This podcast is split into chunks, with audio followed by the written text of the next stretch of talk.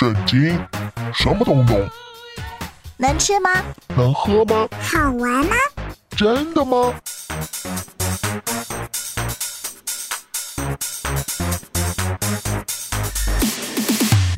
圣经鸡尾酒。干杯！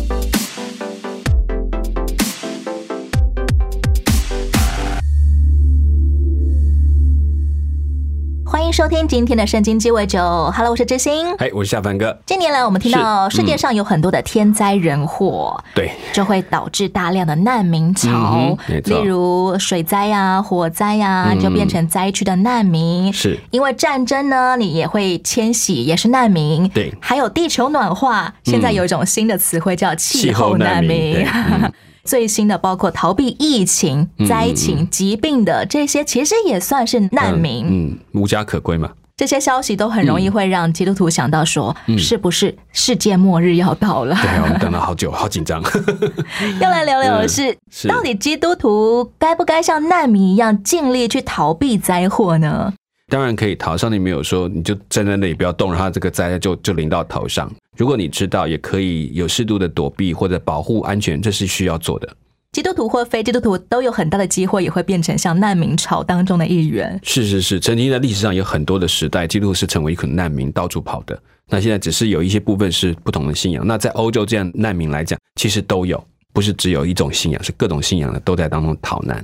不过逃不逃得过灾难，就有两种不同的结局了。是。像旧约圣经里面的雅各他们全家族，就是是因为饥荒嘛，最后迁徙到埃埃及投靠约瑟，果然全家族存活，代代繁衍啊。是。可是世师时期，我们要来聊这个住在伯利恒的犹大人是以利米勒，嗯他也是带了全家人为了逃避饥荒，嗯迁到摩押地去。是啊，嗯结果最后他自己跟两个儿子都死了，嗯，只剩下家里三个寡妇。哎，对啊，其实去到不同地方还要水土不服，还得 再研究一下怎么样可以住下来。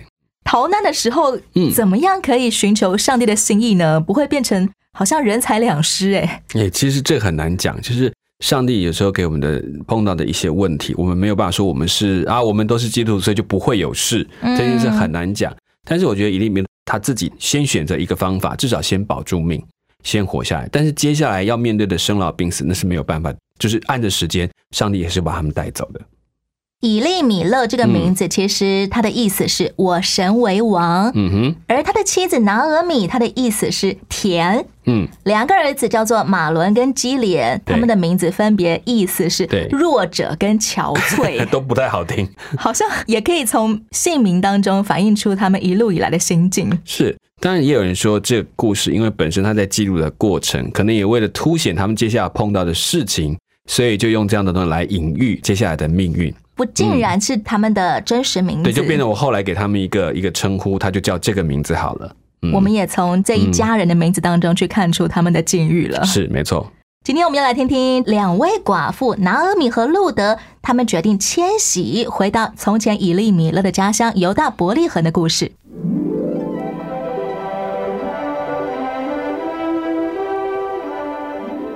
拿厄米和路德、婆媳二人从摩押走路回伯利恒，终于到了家。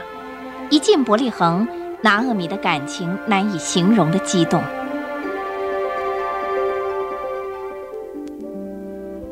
啊！哎呀，看是谁回来了？拿厄米呀！啊，你是拿厄米，不错吧？你是以利米勒的太太，你们是大饥荒的时候去摩押的，对不对呀？玉安呐，我最好的老朋友。我想是你呀、拿厄米。可是 我知道，我知道，别说了，我老的太多了。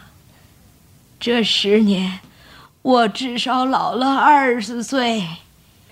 以后别再叫我拿阿米啦，拿阿米是甜美快乐的意思。你们该叫我马拉，因为我的命苦透了。全能者上帝使我受了大苦，我满满的出去，耶和华却叫我空空的回来。我们听说你丈夫去世了，我两个儿子也死了，我在世的亲人只有这个媳妇儿路德了。路德，哎呀，真是个漂亮的名字，配漂亮的人。哎路德，欢迎你来到伯利恒，愿你住得惯这个地方啊，像你自己的家一样。只要是我婆婆住的地方，我就满足了。那赫米啊，你真有福，有这么一位孝顺的媳妇儿。哎，拿赫米啊，你回到伯利恒打算做什么？先要找个地方住。我急着要看看自己的老屋和旧田地。现在有别人住着，你一来他们就会搬走。你跟路德，目前暂时住在我家里吧。多多谢了。谢了，我还得找个工作哎。现在刚开始收大麦，工作多得很。你如果跟在收割人后面拾麦子，一天拾的两个人也吃不完。只是天热，辛苦点儿。我不怕苦，那我明天一早就去。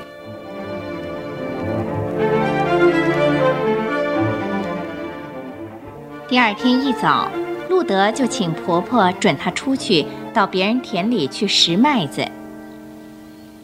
去吧，孩子，别太累，早些回来啊。再见了，妈。路德真是个好孩子，亲生的女儿也不过如此。啊，我别一直光做梦了。家里有人吗？拿尔米在吗？啊，你正好在家。他们说我可以在这里见到你。你真的是波阿斯，我丈夫的老堂弟，见到你太好了。看到你才真高兴的。那阿米啊，听说你回来要长久住下去，这个计划很好。你先生和两个儿子的遭遇太不幸了，可是听说你带回一个好媳妇儿。是的，波阿斯，他给我的安慰一言难尽啊。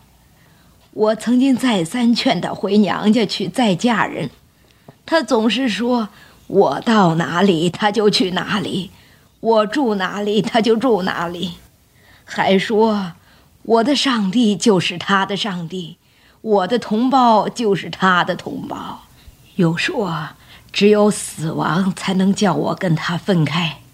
这种爱心到哪里去找啊？真高兴你有这么一个人陪伴。那阿米，我要告诉你，你们以后不管有什么需要，只管对我说，别客气啊。现在我要去田里看他们收割大麦了。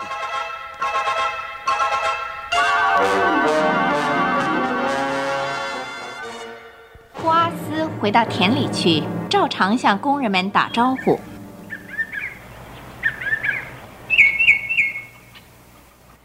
上帝与你们同在。上帝祝福你，祝福你。那边的一位年轻妇女是谁呀、好像没见过啊。哦，她是刚才跟拿厄米回来的摩崖女子，她曾要求跟着割麦的人拾麦穗。啊，我准许她这么做，希望我没有错。当然没有错。啊，呃她一来到就不停的工作，从早到现在只停了一会儿。我在村中听人谈起她，是个贤惠的女子。我去跟她打个招呼啊。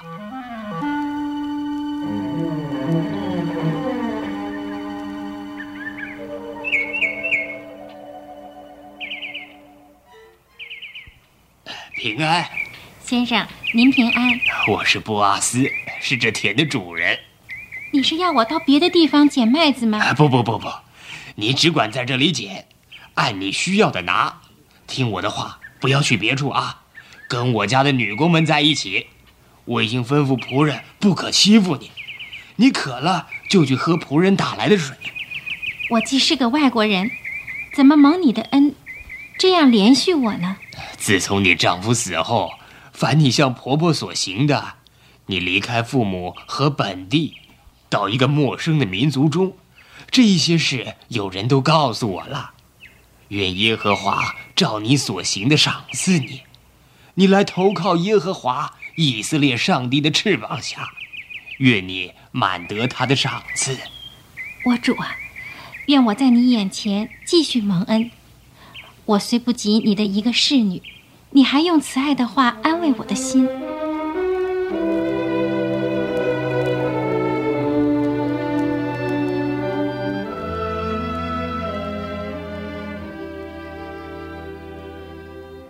路德，你到这里来和我们一起吃饭，把饼沾醋吃。谢谢主人。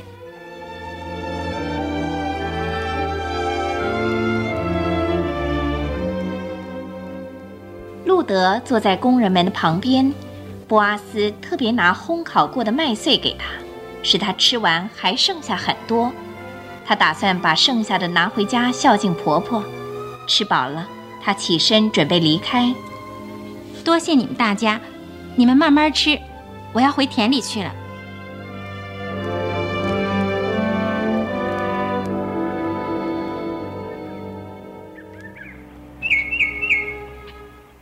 请你们大家听着，各位要对这女孩子特别客气，即使她从河捆中拾麦穗，也别禁止她，并且要故意从河捆中抽一些，丢在地上，让她去捡。啊，是的，老板。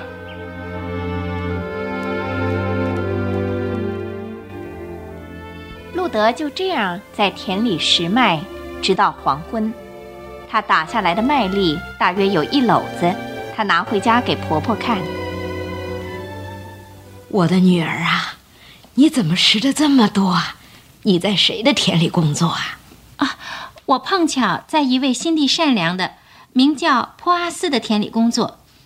不知道为什么，他对我特别客气，还叫我跟工人们一同吃饭。又给我很多烘烤的麦穗，吃不完还剩下一些在这里呢。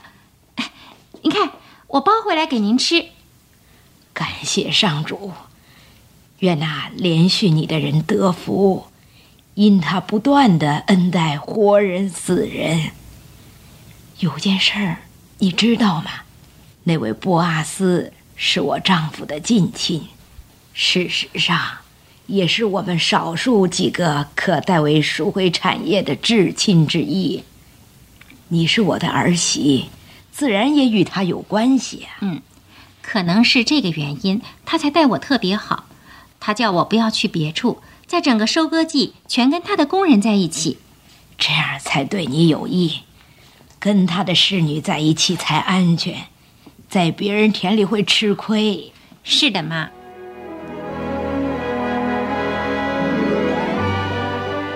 于是，整个大麦、小麦的收割季，路德都跟普阿斯的侍女们在一起。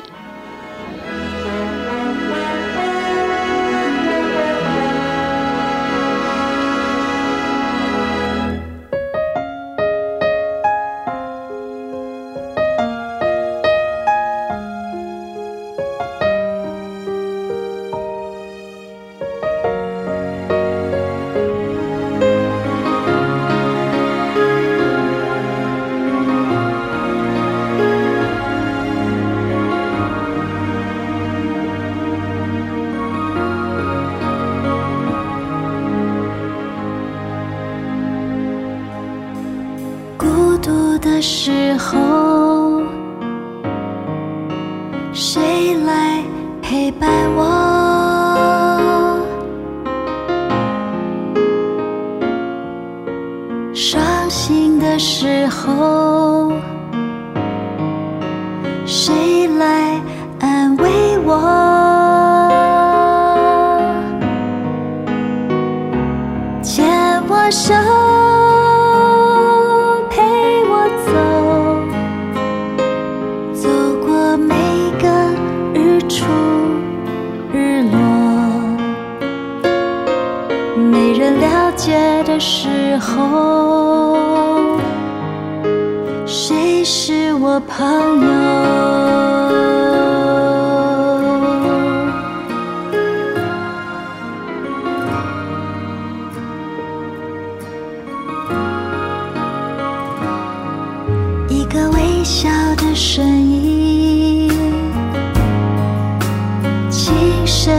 对我说。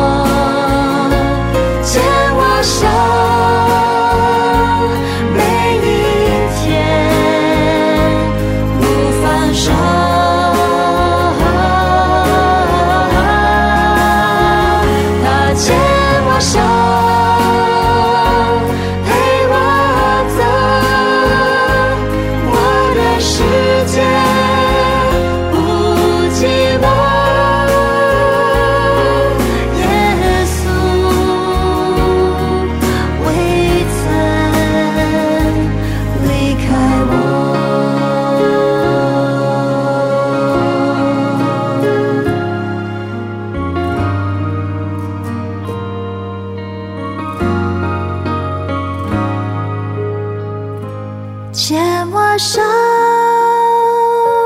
陪我走，走过每个日出日落。我的世界不寂寞，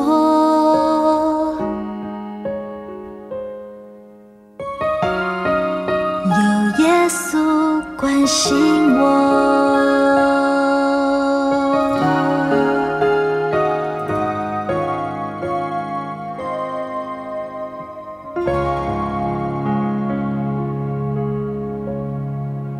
你现在收听的节目是《圣经鸡尾酒》，我是知心。我是下半哥，刚刚我们听见拿俄米他一回到家乡，心情五味杂陈，他就跟邻居说嗯：“啊，我满满的出去啊，耶和华现在使我空空的回来，嗯耶和华使我受苦，降祸于我。哎，对，对他们来讲，其实碰到不好的命运或者环境，在当时来讲都是一种天神降的灾祸。那特别他们所信的上帝，所以是他容许这些事情发生的。有人会说，拿俄米他受苦嗯是因为他离开了上帝赐给他们的迦南美地，是这样吗？我觉得你反过来讲，其实他就算不是一个属神的人，他们也可能碰到旱灾，也可能在外面水土不服、生病、死亡，这都是可能发生的事情。这不能限定说是因为他离开了上帝。如果他离开了上帝，我们回头来讲，那他的媳妇儿为什么会这么的坚持说要跟他的婆婆一起回来，而且还愿意到一个可能不接纳他信仰的地方？他说：“你的神就是我的神。”这怎么说得出口？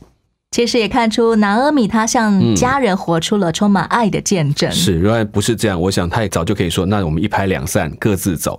可见他们在这个苦难当中，虽然很苦，可是他们的生活、他们的表现却没有减损他们一个属上帝的百姓的样子。为什么上帝嗯会允许他所爱的孩子遭遇这种极大的苦难，甚至一无所有呢？我觉得其实他们没有一无所有，其实反倒是我们用我们的角度来看，那叫做一无所有，就是他好像财物没有了，人没有了。可是对一个属上的来讲，我知道都在上帝的手中。他可以在那个虽然他忧伤，我看不见，我失去了，可是他不会忘记说这些都仍然在上帝的手中。这件事是信心的表现，也让人家看见这信心为什么这么珍贵。再来聊聊拿阿米带回来的这个摩押媳妇儿路德，是。他其实来到以色列伯利恒，嗯没有任何的背景势力可以保他。嗯。简单来说，他是只身来到外国的，嗯，难道不会遭到歧视或排挤吗？因为从前摩西律法曾经说，摩押亚门的子孙对过十代十代。也不能入耶和华的会。对，没错。你可以看得到，在这个路德记虽然很短，可是他其实把很多旧约的律法做了重新的诠释，甚至再一次让他们看见那个律法的精神在什么地方。你们到底有没有把律法的精神放在手中？我想骑士一定有，可是没有让路德退后，这是让我们看到的信心。原本的摩西律法嗯到底指的是什么呢？摩押人不可以嗯来到耶和华的圣殿里敬拜吗？当然，这就是包括他们在进入迦南地的时候，过程当中跟摩亚之间的恩怨，还有上帝怎么看待这个民族，所以特别指出他们不可以进入他们的会中。可是也反过来讲，你会发现一件事：路德这个摩押女子，她用了信心证明了一件事，上帝所悦纳是他们看待上帝的信心，而不是只是他的血缘的种族。肤色啊这些，对对对，所以这边其实都打断了很多在旧约在立位记当中所谈的里面，他其实回到是那些真心仰望上帝的人，用信心成为后裔这件事情，其实在这里已经出现了。从前的律法讲的是这一些苦待以色列人的摩押人跟亚门人，对。但如今路德获得接纳，也是因为他单纯愿意信婆婆的神。对，而且换个角度来讲，其实他是等于寄居在他们当中的人，而上帝一直提醒他们一定要善待他们当中的这些寄居者，因为他们也曾经是这样的人。这样来说，路德他是靠着好品格，因为她是一个孝顺的媳妇儿，所以嗯乡里接纳她吗？嗯，我觉得她其实用她的行为证明了，她不是图任何的东西来跟着她的婆婆，所以才会让他们身边的这些犹太人们会这么的称赞她，因为这样的德性是。她明知道她来了，她也不是能够获得什么好的名分好处，也没有指望，因为没有没有她的后代或者其他的亲族可以帮助他们，她却仍然照顾她的婆婆。这件事情确实是会感动，可见他的信心是有行为清楚的表达出来的。以色列人虽然都知道摩押人的名声在以色列当中可能不是很好的，是，嗯，但这位好媳妇儿显然是正得大家的心啊。嗯，对他其实，在婚姻上的关系已经归入了犹太族，可是他真正被认为是犹太族，我觉得更清楚，是因为他的信心比周边的百姓还要更清楚、更真实。可能甚至比很多以色列的寡妇做得更好。是的，没错。路德来到伯利恒之后，他每天谋生的方式就是到田里去跟着收割的人拾取打捆剩下来的麦穗。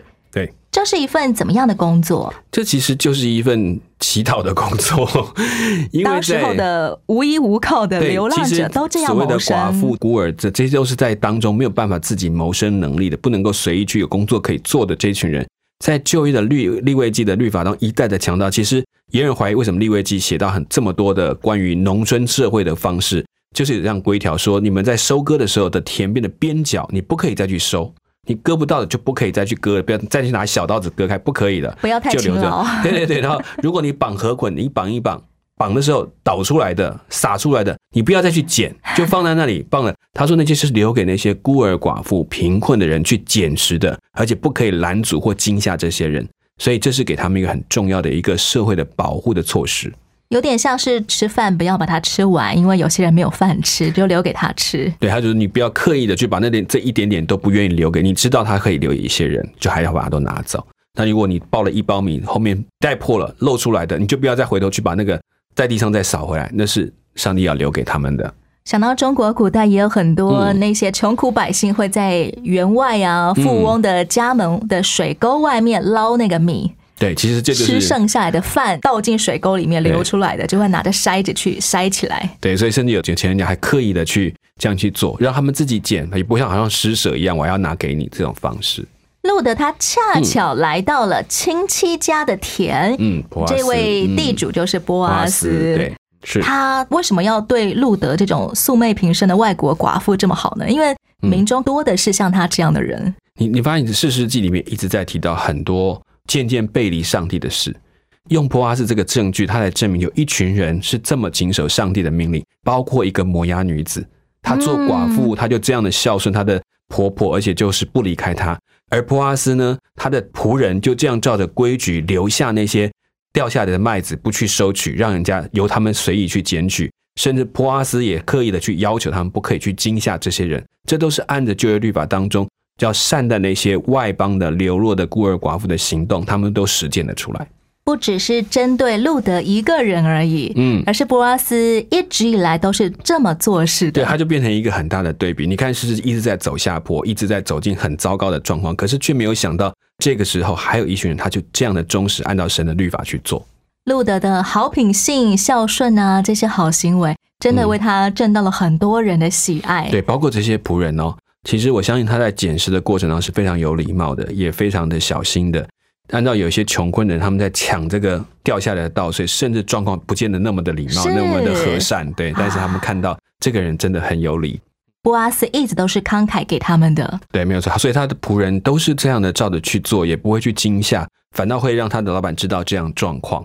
每一年都会有所谓的招待平民的韩式宴啊，是是或者什么万人宴啊，嗯嗯，当中其实也就可以反映出两样不同讨食物的情形了。对对对，真的，我觉得有时候这种东西是没有办法教的，就是没有办法我来，好像说你你教你怎么做，就是你看到他的希望，从他的开始，从第一天有钱到没钱，他都是这样的人，这是我们最盼望看见的。为什么路德不会变成一个掠夺性的难民呢？我其实，在想，也许当然，她原来在磨牙，她本身的个性可能也是温柔的。另外，我相信她的婆婆跟她一起生活的过程，他们逃难的路上，她也看到她婆婆是怎么样去展现她应该有的风范。虽然她很哀愁、很难过，但是却没有这样就变了质。拿阿米活出了一个真爱的榜样。嗯，她可能也照着拿阿米的教训，说只能这样子，或只能那样，她就照这样去做。以现代的人来说，像路德这么讨人喜欢，好了，我们会现在会用一个词来形容，叫做贵人运。嗯。有没有哪些点我们也可以像路德效法来培养自己的贵人运呢？我觉得贵不贵人这很难讲，不过确实他讲讨喜这件事情，就是他不会因为自己是一个很失败的、很不幸的，他就好像觉得我有权利去要更多东西，而是他愿意干预我现在虽然不幸，我即便不幸也不能活着这么的啊没有规矩，没有。没对人不尊重，或者是恣意的谋取要自己要的东西，只为了保命。他会常常注意到做人的样式、那些礼节，甚至尊重。他一直在这样环境还能够继续保持这种修养，我觉得才是我们真的要好好学的。光是他愿意放下一切，跟着婆婆到外国来，其实也就可以看出这种好品格了。对，其实这就是我觉得大家都在看，就是。我们当然可以愿意对一些人帮助，可是，在帮助的过程，其实也在观察。有一些人是很愿意让你帮，有些人可以让你觉得他只是想多抢一个就算一个，很可惜。对，越是压力的底下，其实越能够看到那个性格的真实。下一回我们会继续看到充满贵人运的女子路的嗯怎么样，还为自己挣到了好姻缘。是。节目的最后来听这首歌，叫做《单单归于你》。我是知心，我是下凡哥。下一回的圣经鸡尾酒，我们空中再会喽。OK，拜拜，拜拜。我亲爱救主，向你献上我的全部，一生跟随我主，我生命你紧紧握住。确认